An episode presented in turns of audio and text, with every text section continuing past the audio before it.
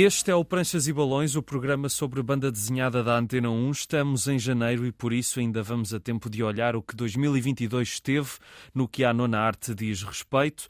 Esta é a primeira de duas partes de um balanço desse ano na banda desenhada. Hoje vamos olhar para as obras portuguesas que marcaram 2022 e para me ajudar nesta viagem tem comigo em estúdio o Hugo Pinto, autor do blog Vinheta 2020 e connosco está diretamente de Gaia o jornalista Pedro Cleto do blog As Leituras do Pedro.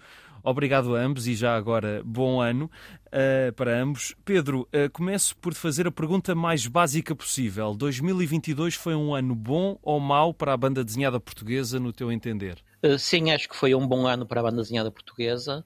Houve muitas edições, edições que vale a pena procurar e, e descobrir, que vamos falar daqui a pouco. Uh, é verdade que, ao contrário de outros anos, acho que não, não, houve nenhum livro que se destacasse muito acima dos outros, mas uma, uma oferta média muito boa. E eu, por exemplo, no Jornal Notícias fiz um, uma sugestão de, de, livros de autores portugueses para, para este fim de ano e tive dificuldade em escolher só 12. E possivelmente consegui arranjar, não sei se outros 12, mas mais uma meia dúzia pelo menos, que entravam perfeitamente naquela lista. Portanto, houve muita oferta este ano. Mas ao mesmo tempo estavas a dizer que nenhum se destacou em particular.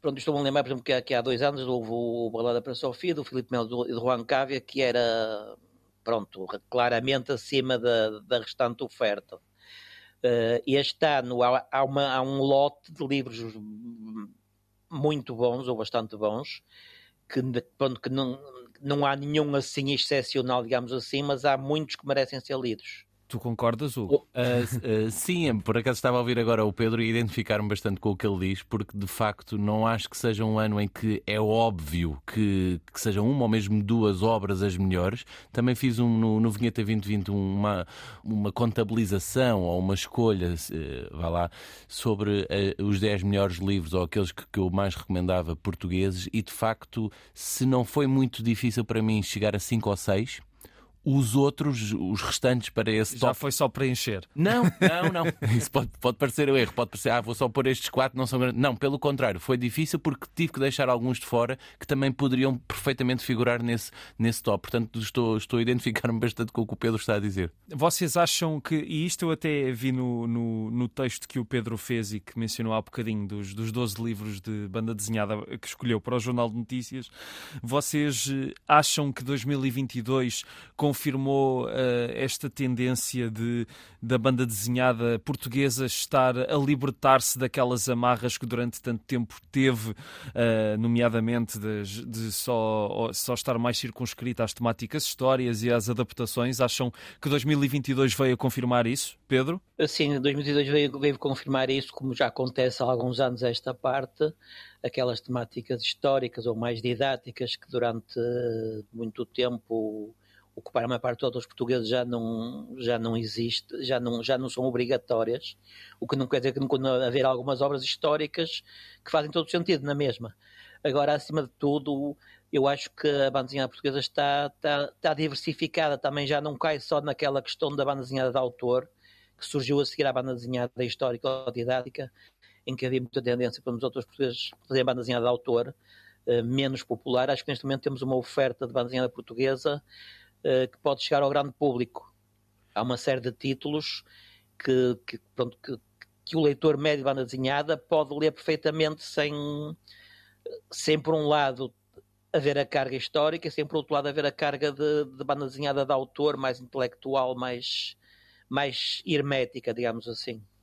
Hugo, tu acreditas que esta diversificação, e tu que o teu blog também começou em 2020, portanto, já muito perto de, de todo, todo o impacto que teve a balada para Sophie na, na, no consumo, entre aspas, de banda desenhada portuguesa pelos leigos na matéria, mas sentes que agora estamos cada vez mais próximos de também uh, os leitores se diversificarem na banda desenhada portuguesa e perceberem que por muito bom que sejam os livros do, do Filipe Melo e do Juan Cávia, que a banda desenhada portuguesa tem ainda muito mais para, para explorar.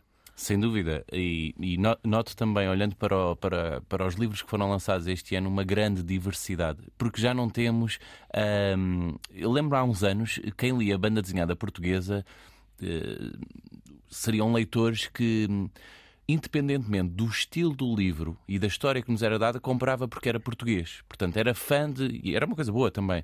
Era fã. E eu já não sinto que seja isso que se passa, porque tens tantos temas possíveis. Pensa em qualquer um. Eu acho que se pensarmos em todos, uh, no, no, numa matriz das principais famílias de temas, se é que podemos chamar assim, somos capazes de encontrar pelo menos uma obra, ou mais do que uma, acho que mais do que uma, para cada um desses temas. Isso é bom, porque se eu gosto de ler uh, fantasia, tenho fantasia para ler. Se eu gosto de ler o, o tal histórico que o, que, o, Pedro mencionava, ainda tenho também. E eu acho que isso é bom. Se gosto de. O, o tal Slice of Life começa também a emergir em, em, em algumas obras.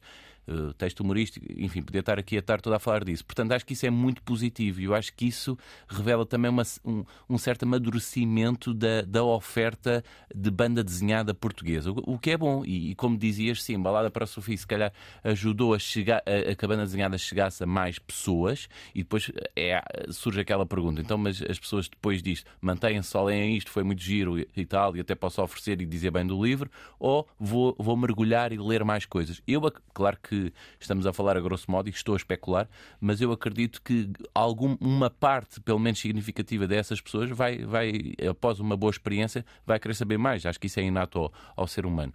E, e olhando depois para a diversidade que estamos aqui a falar, lá está, tem caminhos possíveis para seguir uh, e para apreciar. Acho que isto é bom, acho que a banda desenhada portuguesa vive uma, um bom momento com vários lançamentos em quantidade, em qualidade também, boa qualidade das edições. Temos várias editoras portuguesas, não é só uma nem duas, que estão a lançar autores portugueses, portanto, bom. Que seja assim também em 2023, eu espero. E também tivemos muitas editoras que não tinham tradição na banda Correto. desenhada a entrarem, mas se calhar até vamos deixar essa parte mais para o episódio seguinte deste balanço.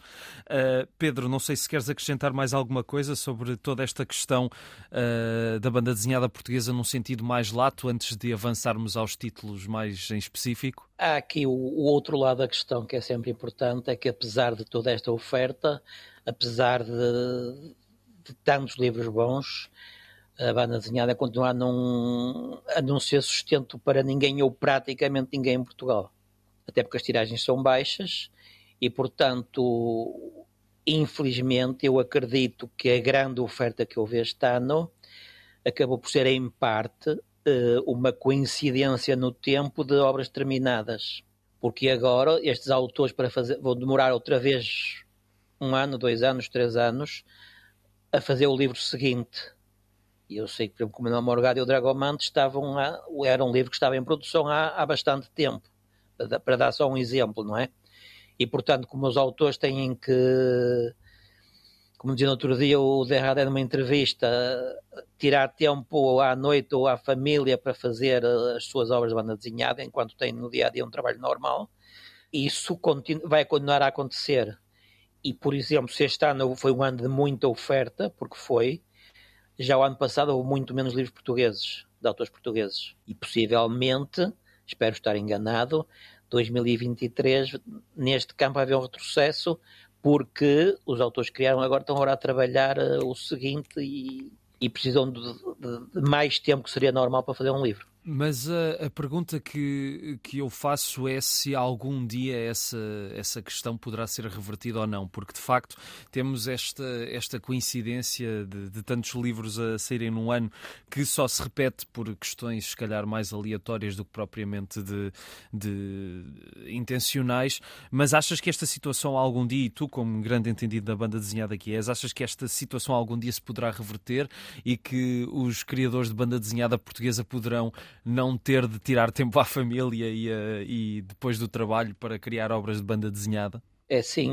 Primeiro queria fazer só aqui uma, uma, clarificar uma questão. É que é verdade que neste momento há editoras a apostar a sério na banda desenhada portuguesa. E isso Exato. faz com que os autores também apareçam. Portanto, isso é verdade, é inegável e, e ainda bem que é assim. Uh, depois, a única forma que eu vejo isso acontecer é com a internacionalização dos autores portugueses. E nós vemos o nosso que há... mercado não será suficiente para... O nosso mercado não é suficiente de forma, de forma alguma uh, para, para sustentar ninguém. Ou, ou, dificilmente será suficiente para sustentar alguém. Suponho que a única pessoa que vivia exclusiva da banda desenhada era o José Rui, que infelizmente perdemos no ano passado. Exatamente. E, portanto, não, não haverá mais ninguém, uh, ou quase mais ninguém, que possa sobreviver só com a banda desenhada.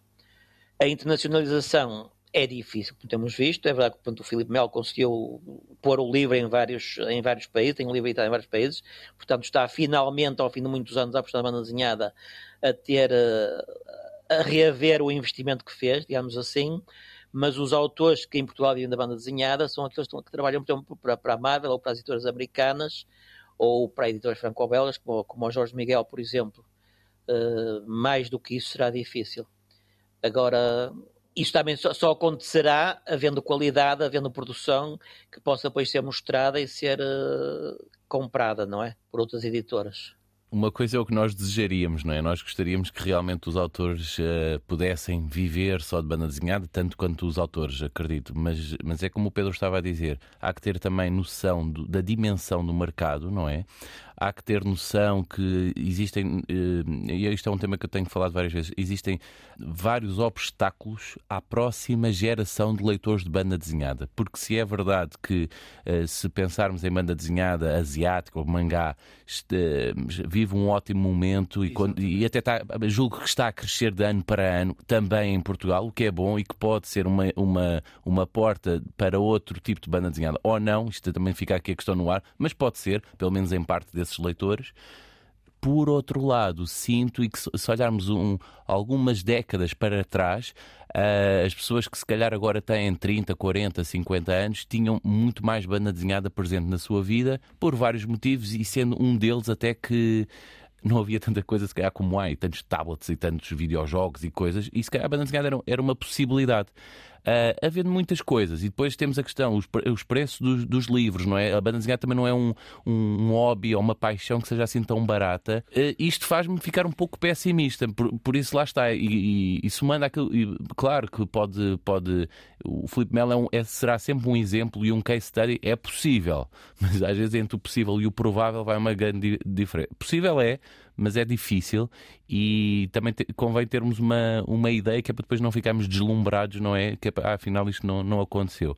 E como o Pedro estava a dizer, sim, autores que trabalham para as grandes casas safam-se, vamos usar a palavra assim, safam-se, uh, mas muitas vezes até são, uh, nem, nem, são exemplos de autores que façam, ou, ou poucos exemplos, vá, eh, de autores que façam as suas próprias histórias, não é? Eles, no fundo, são quase a expressão, e não quero que isto seja uma, uma expressão negativa, mas quase assalariados para uma criação maior, não é? Eu preciso de desenhos para esta obra, e fazem, e, e é ótimo. E tomar, tomar, todos nós que, que mais autores pudessem viver dessa forma, mas de facto não há aqui muita margem, o mercado também não pode crescer assim muito, há aqui vários, vários obstáculos, não vou chamar problemas, vou, vou chamar obstáculos que, que há pela frente. Portanto, sim, era bom, como o Pedro estava a dizer, Uh, houve realmente aqui um. Neste ano juntaram-se várias, várias obras que estavam em, em, pipeline, não é? Para sair, e houve também aquela questão de, de algumas obras que beneficiaram dos, dos, dos apoios de,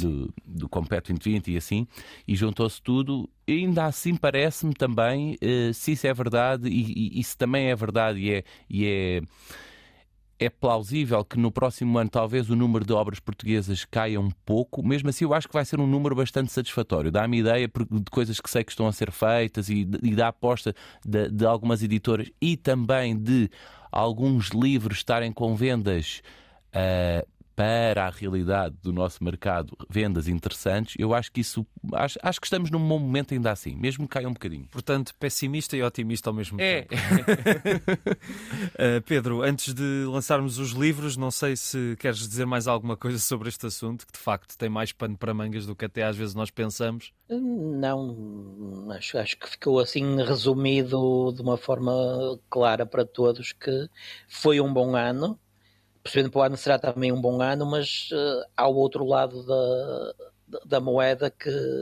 que nem tudo é um mar de rosas para os autores, não é? Exatamente.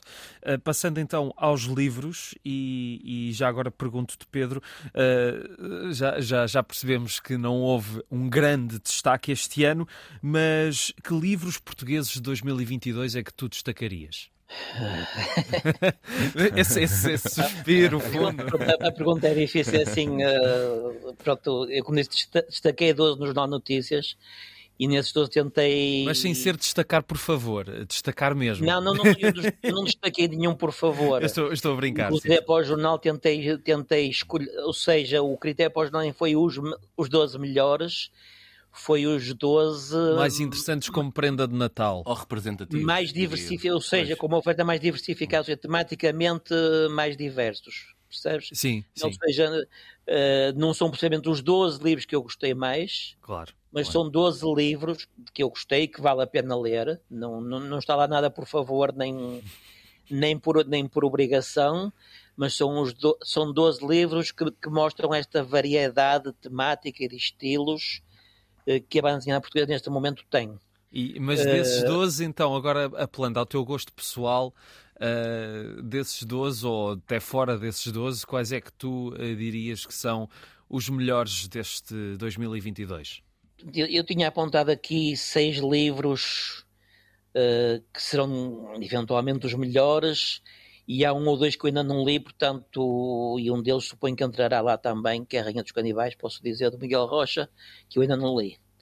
Eu, o que eu tenho na minha, nestes seis é o Elviro, do Paulo Jorge Mendes, o Bestiário da Isa, de, de Joana Afonso, o Dante, de Luís Louro, o Estes Dias, do Bernardo Mager, o Juventude, do Marco Mendes e o Kong the King, do Oswaldo Medina.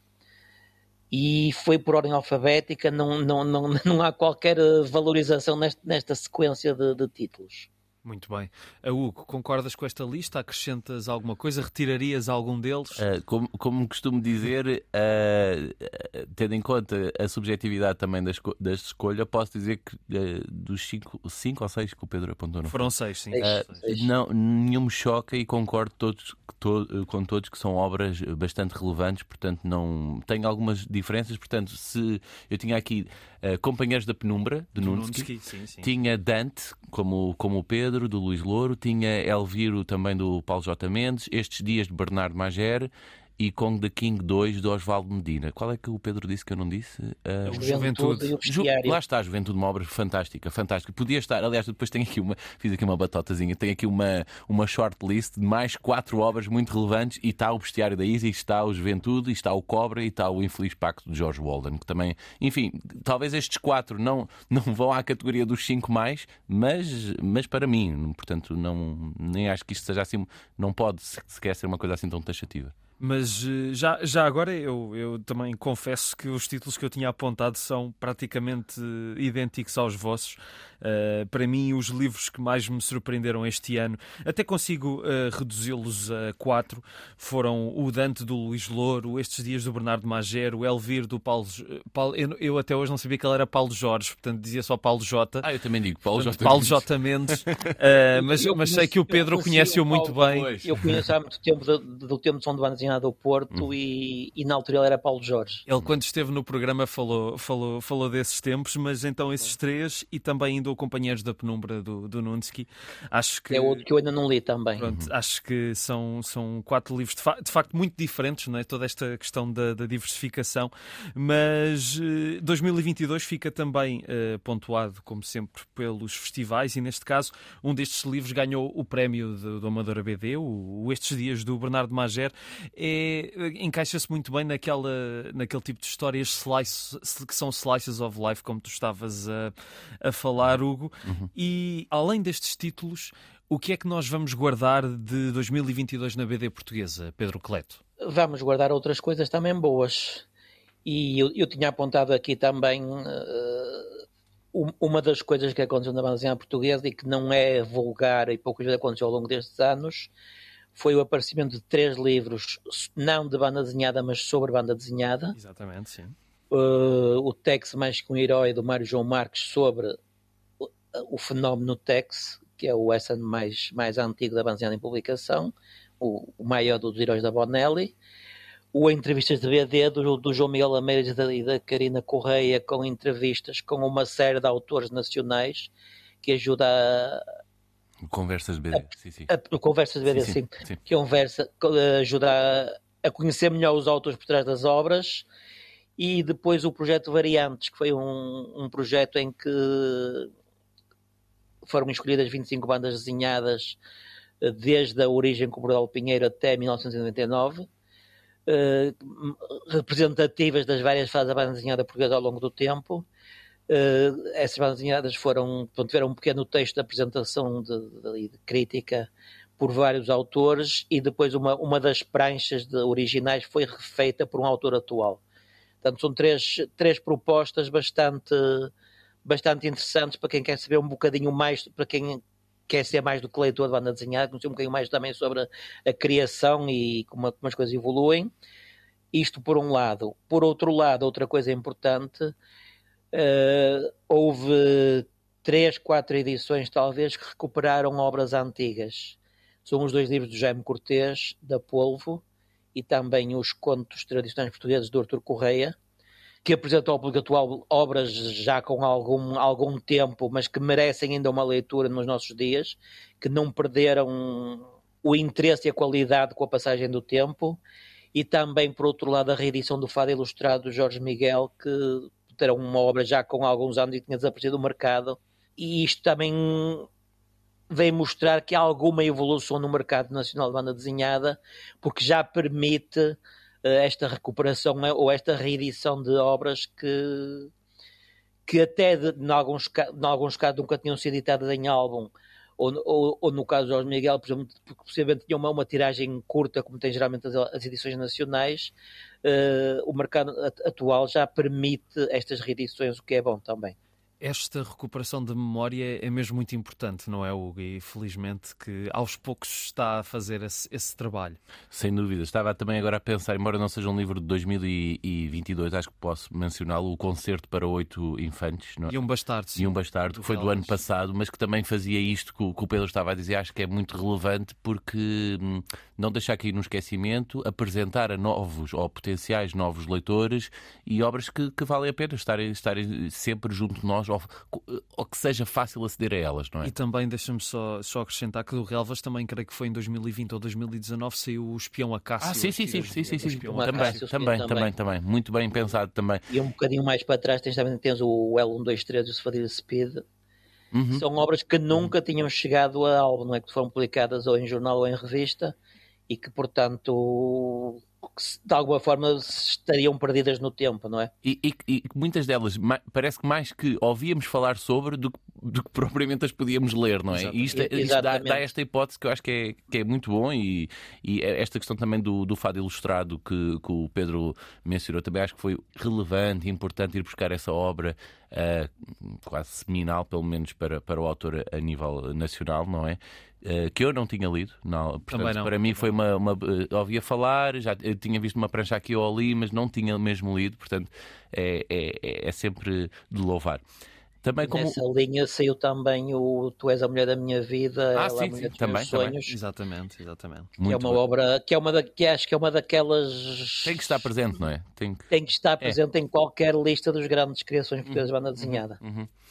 Um, e, e, está, e ia dizendo também que, hum, que esta questão dos livros sobre BD, que o Pedro já mencionou também, acho que pode ser um marco. Não sei se isto vai ser agora prática comum. Talvez não. Talvez agora estejamos alguns anos sem este tipo de livros, ou não. Uh, mas, uh, de facto, acho, acho relevante e também mostra um amadurecimento, se calhar, também do próprio público, não é? Porque se calhar não será para o leitor mais casual, não é? Ler sobre. Ai, primeiro, não, é, não é sem dúvida. Não é. Primeiro só vais ler as obras e depois, quando ficas muito interessado nas obras e no género, queres saber mais sobre o género. Mas é bom, eu acho que isto, isto revela, espera, há pelo menos uma franja, não sei se será muito pequena, se será média, vamos dizer que é média para ser otimista, de, de leitores que, que que querem saber mais e têm esta possibilidade. Acho bom, acho este trabalho de curadoria, de, de, de, de, tratar enquanto disciplina a, a, banda desenhada. Eu também estava a lembrar do imagem, uh, como é que é? o 25 de Abril, do Imagens de uma Revolução, mas esse sim. creio que parte já.